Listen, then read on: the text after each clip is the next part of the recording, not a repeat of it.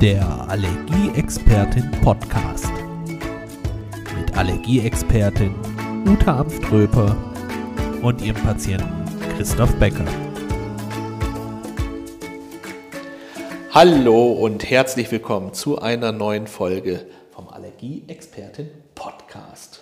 Ja, nach der letzten Folge und dem durchschlagenden Erfolg dieser Folge, ähm, wo mich die Uta gefragt hat, was ich denn wohl von einem Heilpraktiker erwarte, drehe ich den Spieß heute mal wieder um. Ja, alte Verhältnisse hier herstellen. Heute bin ich mit Fragen dran. Und äh, liebe Uta, ich frage dich heute dann mal wieder, was erwartest du denn von einem Patienten, der zu dir hier in die Praxis kommt? Ja. Ah, jetzt guckst du. Schwere Frage. Ja, habe ich mir auch sonst noch nicht so viele Gedanken drüber gemacht. Aber jetzt, jetzt, wo du sagst. Ja, im Grunde genommen erstmal, dass sich ein Patient, eine Patientin auf mich als Therapeutin einlässt, also versucht eben genau wie ich ja zum Patienten auch Vertrauen, Patientinnenvertrauen fasse, zu mir Vertrauen entwickelt, dann, äh, dass er mir oder sie mir möglichst erstmal umfassend im Erstgespräch erzählt, um was es geht. Ich stelle dann natürlich auch entsprechend Fragen. Und dann, dass wenn ich dann die Therapien erkläre, dass er sich dann eben auch oder sie sich eben auch auf diese Therapien einlässt. Und dieses Okay. Einlassen, das ist etwas, was du in der letzten Folge auch schon so ein bisschen von dir beschrieben hast. Dieses Mitgehen, das bedeutet, es wird vielleicht auch mal etwas schlimmer zwischendurch. Es kommt relativ selten vor Mhm. Ja, ja, ähm, mit meinen Therapien, aber es kann vorkommen. Bei gewissen, äh, bei Schmerztherapie zum Beispiel ist es äh, so, dass ich das auch sage. Okay. Bei allen anderen eher nicht, weil es so gut wie nie vorkommt. Äh, bei Hautpatienten, Neurodermitis-Patienten, da sage ich es dann auch schon mal. Ähm, das heißt, Da Also- muss man auch einfach ehr, also das, ehrlich sein, klar, Genau, klar. da muss ich auch ehrlich sein.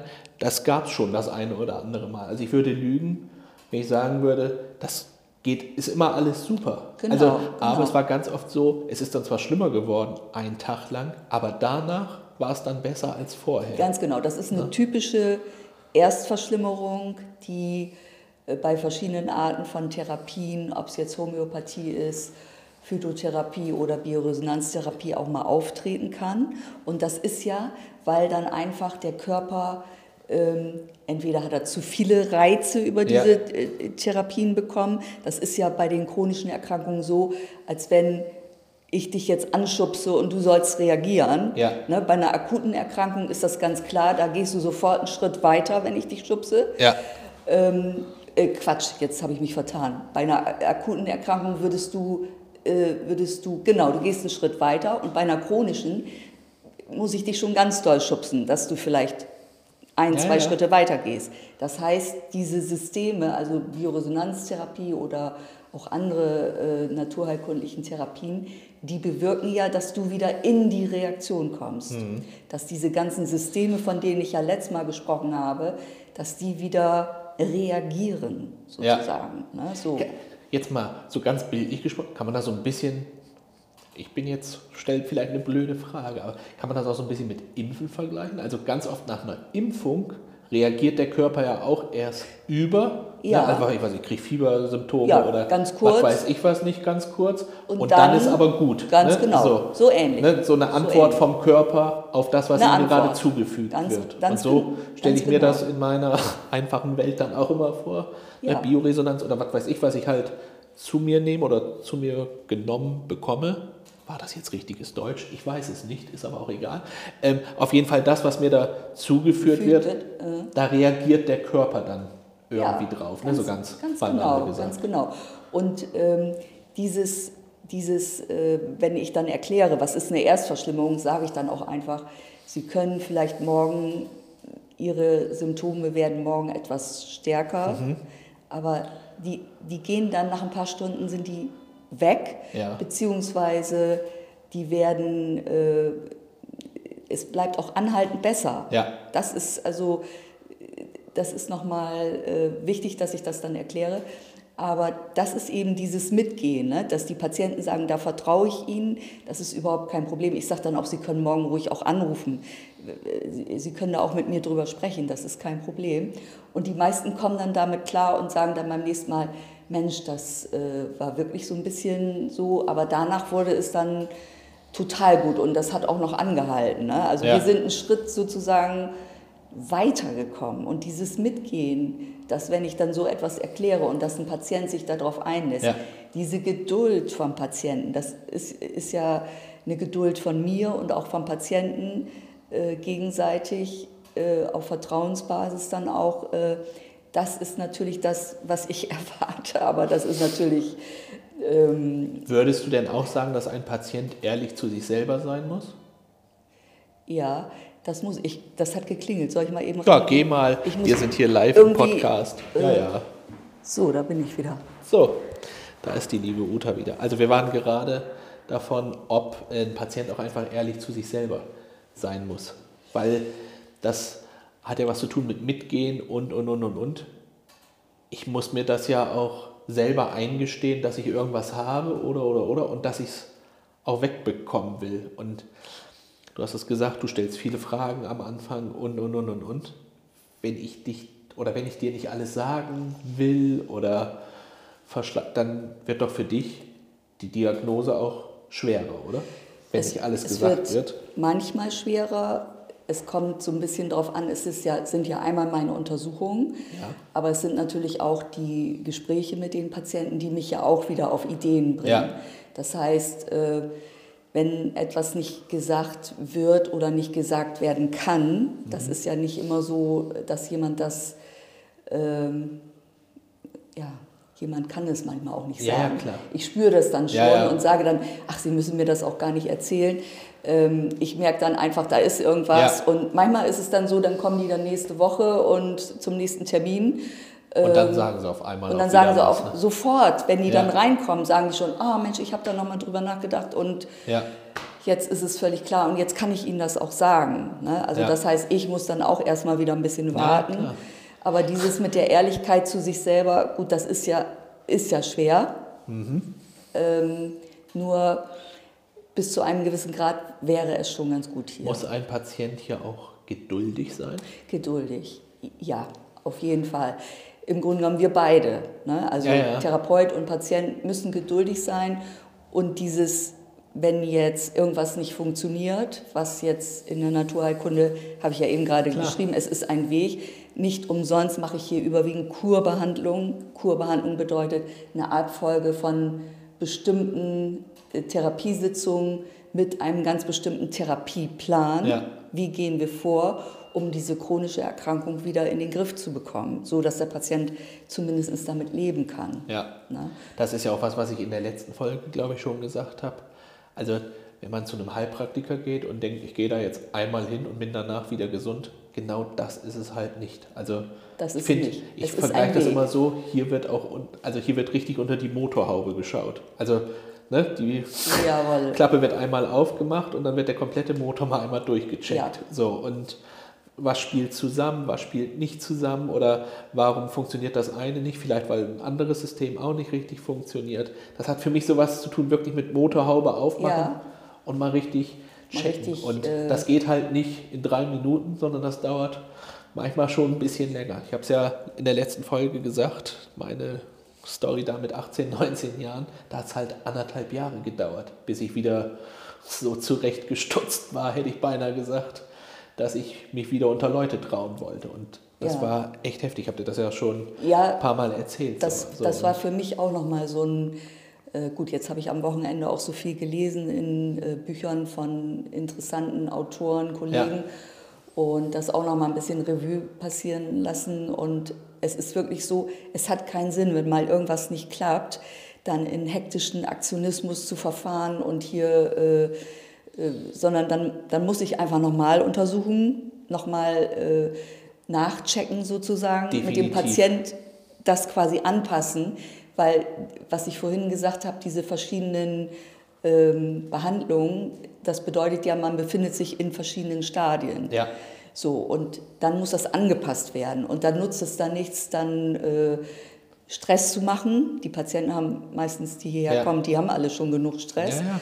Sondern ich muss dann eben auch, ist es auch schwer für mich. Klar, ich also ich lerne äh, glaube, ständig. Also das war damals auch äh, zum Beispiel, ich habe manchmal die Geduld verloren, wie du dir vorstellen kannst, weil wenn man das so heftig akut Ja. hat, dass man keine Nacht Kann pennt. Mhm. dass alles immer blutig war, äh, das ganze Haus voller Hautschuppen und also alles, was dazugehört, da verliert man ja manchmal die Geduld Ja. und das hat mein Heilpraktiker damals gut gemacht und das machst du auch immer gut, dann nicht zu verfallen und selber auch nicht geduldig zu bleiben, sondern in Hektik zu verfallen, das ist dann halt wichtig, glaube ich so. Und äh, deswegen, also ich kann mir vorstellen, Geduld ist nicht bei jedem Patienten von Anfang an vorhanden, aber dadurch, dass du ihm das dann erklärst oder was genau hier passiert, wächst diese Geduld mit der Ja, Zeit. das, äh, wie gesagt, dieses Verhältnis Patient, äh, Patientin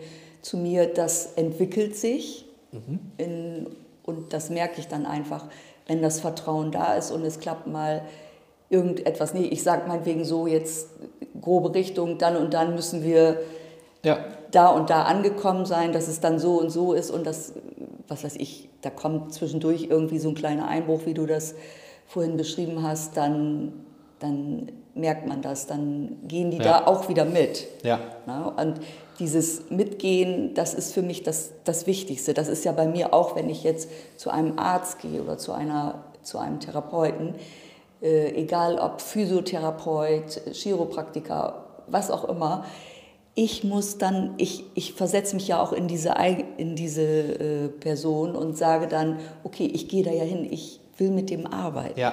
Ja, und das ist das, das Wichtigste, dass dann mal Stimmungsschwankungen da sind Na ja, auf beiden klar. Seiten, dass da Ja. mal die Geduld nicht so, das ist alles völlig normal, ne? Ja. aber es hat nichts äh, damit zu tun, ähm, so wie das ja manchmal angegangen wird, das Thema so, äh, ähm, dass äh, man da irgendwie dran glauben muss oder Na, das ist alles, also man, man muss selber zuversichtlich sein, wenn man Ja. Man, mu man muss auch gesund werden wollen, glaube ich. Ne? Genau, so, und genau. wenn man, glaube ich, hier schon hingeht und eigentlich eh denkt, äh, ja, ich Ja, gehe hier jetzt halt hin, weil. Darum ja, ist es, da sprichst du auch So. nochmal was Wichtiges an, darum ist es auch mir immer lieber, jemand kommt aus eigenen Stücken. Ja. Klar, Empfehlungen laufen auch, das ist auch gut und schön und Ja. ich merke das ja an, auch an den Patienten, die haben sich dann schon damit befasst über die Website oder haben sich Ich kann das zum Beispiel überhaupt nicht ab. Also, ich sag dir mal ganz ehrlich, Okay. jetzt springe ich hier voll rein und äh, da können wir mal eine ganz eigene Folge übrigens drüber machen.